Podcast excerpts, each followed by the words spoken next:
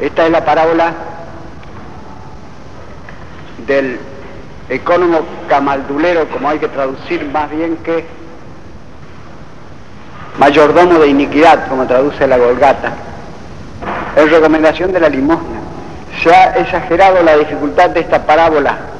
Tomás de Dío, cardenal Cayetano, obispo de Gaeta, siglo XVI, comentador de Santo Tomás, dice que esta parábola es imposible de entender. Y sin embargo Jesucristo mismo declaró su sentido. Es un cuento, un cuentito humorístico, pintoresco, en recomendación de la limosna, presentada no como obligación, sino como un buen negocio, o sea, una buena inversión. Por tanto, haceos amigos con el dinero inicuo, dice Jesucristo, o mejor dicho, con el ídolo inicuo, mammona iniquitatis.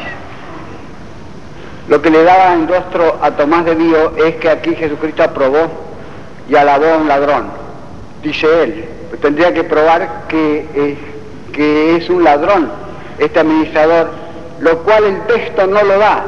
Al contrario, a mi parecer da lo, da lo contrario. Pues esa palabra que aquí han traducido deshonesto, el patrón alabó a este administrador deshonestos,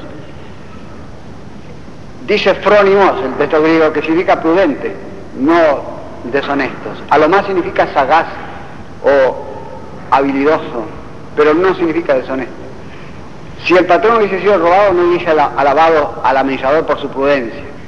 Fue vivo, fue un avivado, que eso es lo que significa camaldulero en España. Por lo tanto, vamos a, considerar la limosna, la obligación de la limosna, el carácter de la limosna y sus proyecciones sociales. La obligación de la limosna, San Juan Crisóstomo en el siglo V predicaba en Constantinopla que los que tienen riquezas están obligados a dar lo superfluo a los pobres. Y, ¿Pero qué es lo superfluo? Santo Tomás dio una regla admirable de lo que hoy llaman el salario justo, después del cual comienza lo superfluo. Dijo que todo trabajador debe recibir por su trabajo lo necesario para poder vivir decorosamente dentro de su estado. Es una regla uniforme en sí misma y muy diversificada en sus aplicaciones, porque los estados son muchos, muchos más hoy día todavía que en tiempo de Santo Tomás, porque no vive lo mismo un almirante que un almacenero, o un mecánico que un monarca. Por lo tanto, la diversificación de lo que se debe en justicia al trabajador es grandísima, pero este precepto o esta regla de Santo Tomás yo creo que nunca se ha cumplido bien en el mundo. Y hoy día más bien se cumple al revés, porque Pelé, por ejemplo, gana tanto con Castelo Branco y a los dos los quieren matar a los brasileros. Y caballo o a caballo o caballo gana más que Onganía. Y los estados son muy diferentes. El socialista Bernard Shaw corrigió la regla de Santo Tomás, o mejor dicho, la, arrojó, estableciendo la regla socialista de que todos deben ganar exactamente lo mismo, pongamos 75 libras esterlinas por mes. Los almaceneros y los almirantes, los mecánicos y los monarcas, los tenores y los tenientes coroneles, los basureros y los banqueros. Escribió un libro ingeniosísimo llamado Guía Política para la Mujer Inteligente acerca del capitalismo, el socialismo y el fascismo, lleno de ingenio y de conocimiento de la vida británica, pero asentado sobre un disparate. Dije ingeniosísimo, no dije inteligente, porque no es lo mismo el ingenio que la inteligencia. La inteligencia es la facultad de lo real. El ingenio es la facultad de lo dialéctico. El ingenio sirve para discutir, y la inteligencia sirve para saber las cosas como son. Bernard Shaw es tal vez el hombre más ingenioso que ha existido en el mundo, excepto don Francisco de Quevedo. Pero no es inteligente, es un sofista y un bufón. Yo pensé en escribir otro libro parecido, Política para Mujeres, con el principio de Santo Tomás, que todo hombre debe eh, recibir por su trabajo lo necesario para que pueda vivir decorosamente dentro de su estado o según su estado. Escribí tres o cuatro cuadernos y después lo abandoné. No sé bien por qué. Puede ser que pensé que las mujeres no deben meterse en política, que uno vive según su estado y ha proveído para el porvenir de sus hijos y tiene ahorros para una enfermedad o para una emergencia, cosa de la cual hoy día se encargan las compañías de seguros, está obligado a dar todo lo que, lo que le queda después de eso. Jesucristo no habló nunca de obligación, recomendó a la limosna de todas las maneras posibles, incluso presentándola como una buena inversión del dinero a cobrar en la otra vida, pero no dijo nada como deber bajo pecado. Y Santo Tomás, por tanto, responde que si uno le niega la limosna a un pobre que le pide, no peca, a no ser en tres casos.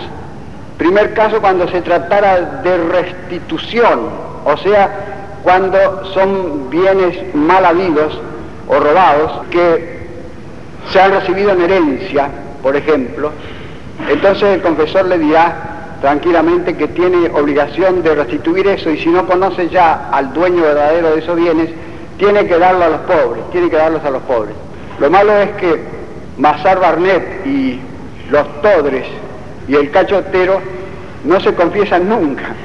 Segundo caso, cuando es un pariente, un allegado, un, un benefactor que está en gran necesidad, también hay obligaciones. Y tercero, cualquier mortal que uno tropiece y que se encuentre en, mortal necesidad, como en la parábola del buen samaritano, entonces la obligación de amar al prójimo se concreta en, en una obligación de aquí mismo de auxiliar a este desdichado, aunque no sea pariente ni conocido ni de la misma, de la misma nación ni de la misma raza.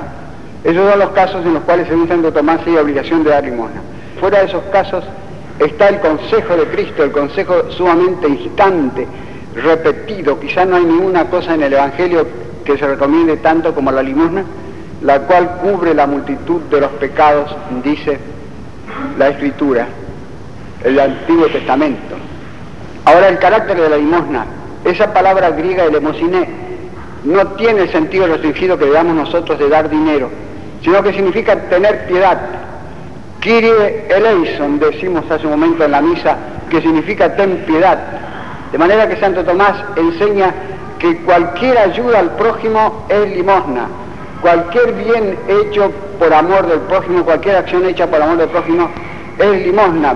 Por ejemplo, dar buen consejo corregir al que yerra, enseñar al que no sabe, soportar las debilidades y flaquezas del prójimo, aunque esto último fino a un cierto punto. La necedad no se debe soportar absolutamente, sino hasta cierto punto. De modo que, según Santo Tomás, todos podemos hacer limosna, los ricos y los pobres, y esta limosna espiritual es más valiosa que la limosna temporal. Y también esas virtudes que los paganos ponderaban tanto, la munificencia y la magnificencia, son limosna, son caridad cristiana. La munificencia significa la facilidad en dar regalos, donativos, préstamos, de munus, que significa regalo en latín, y la magnificencia consiste en hacer grandes obras de provecho común, como iglesias, bibliotecas, museos, asilos, etcétera, con tal que no sean el Museo del Fútbol Argentino que estaban por hacer ahora, o la exposición de la filatelia, o la biblioteca José Ingenieros, que había proyectado Rabanal con 12 bibliotecarios. Hasta ahí no llega la caridad. Lo tercero son las proyecciones sociales de la caridad, de la limosna entendida así. Simplemente suprimiría la cuestión social, la llamada cuestión social, o, bien le quitaría todo su filo. Donoso Cortés escribe que en los grandes siglos cristianos, la limosna entendida así como caridad total y como caridad personal, porque no es propiamente caridad la que hace el Estado oficialmente, es repartir dinero. La caridad es la que se hace con discreción y con amor o sea personalmente como hacen las damas ayudantes de los hospitales o los caballeros de San Lázaro actualmente. Sobre esto se podría hacer un gran sermón, pero lo omito porque enseguida me voy a encontrar que estoy hablando contra los casinos y contra la lotería, que es el impuesto a los onzos, decía el conde de Cabul. O bien estoy hablando contra los premios literarios, de los cuales nunca me han dado ninguno, ni yo tampoco quiero, ni a fuerza lo admitiría, porque son limosna mal hecha todas esas, cosas del, Estado, suelen ser limosna mal hecha. Por lo tanto, dice Donoso Cortés, que en otro tiempo la Iglesia subió la cuestión social con la caridad y que hoy día no hay solución a la cuestión social sin la caridad. En efecto, los socialistas dicen que no quieren limosnas porque son degradantes, que ellos quieren justicia que no es degradante. Y en realidad lo que es degradante es morirse de hambre por falta de alguien que lo ayude. Es verdad, eso es lo verdaderamente degradante. Si fuese, la justicia es necesario que exista, pero si uno fuese a atenerse a la sola justicia, morirían de hambre muchísimos necesitados o desvalidos o inválidos, porque a tenor de justicia no rinden nada de manera que no tendrían derecho ninguno en justicia a recibir ayuda. Y los padres expenden por sus hijos muchísimo dinero y muchos años de cuidados y de servicios por puro amor y sin que tengan derecho en justicia a que les den todo eso porque por el momento no retribuyen nada. Y así muchísimos otros ejemplos de que no basta la justicia de ninguna manera, al contrario, los jurisconsultos romanos decían que la justicia estricta es la máxima injusticia, sum muyus, sum manjuria, decían, el colmo de la justicia se transforma en el colmo de la injusticia, de la iniquidad.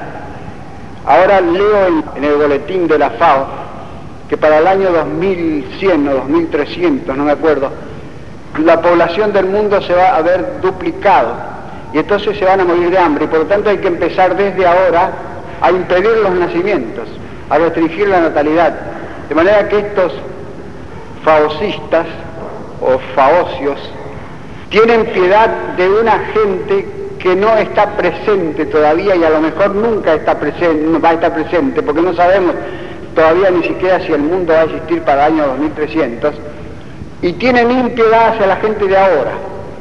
Racionalmente hablando, habría que decirles que primero de todo tienen que mandar matar a todos los viejos antes que a los recién nacidos o a los nonatos, porque al fin y al cabo un recién nacido promete más para la sociedad que un viejo. Y además los recién nacidos comen menos, así que habría que empezar por matar a todos los viejos. Estas soluciones socialistas son puro disparate. La solución de Bernard Shaw traería al mundo un enorme desorden, un caos, si se, dice pagar, se quisiese pagar a todos, a cada uno, exactamente el mismo salario por su trabajo. De manera que esto es lo que se me ocurre decir acerca de la limosna, de la cual hay otras tres parábolas en el Evangelio. Santo Tomás se pregunta si uno puede robar, si yo puedo robar para auxiliar a una persona que está en mortal necesidad y no tengo recursos propios para ayudarla. Y dice, contesta, oh manes sacrosantos de la propiedad, del derecho de propiedad, contesta que sí, cosa que lo haría poner furioso a Horacio Teri o a Horacio Sueldo, que dirían que es una gran herejía. Pero por suerte en la Argentina vige todavía mucho la caridad privada y yo no me he visto obligado a robar nunca para socorrer a la viejita que vestida de una bolsa se sienta a la puerta de mi casa.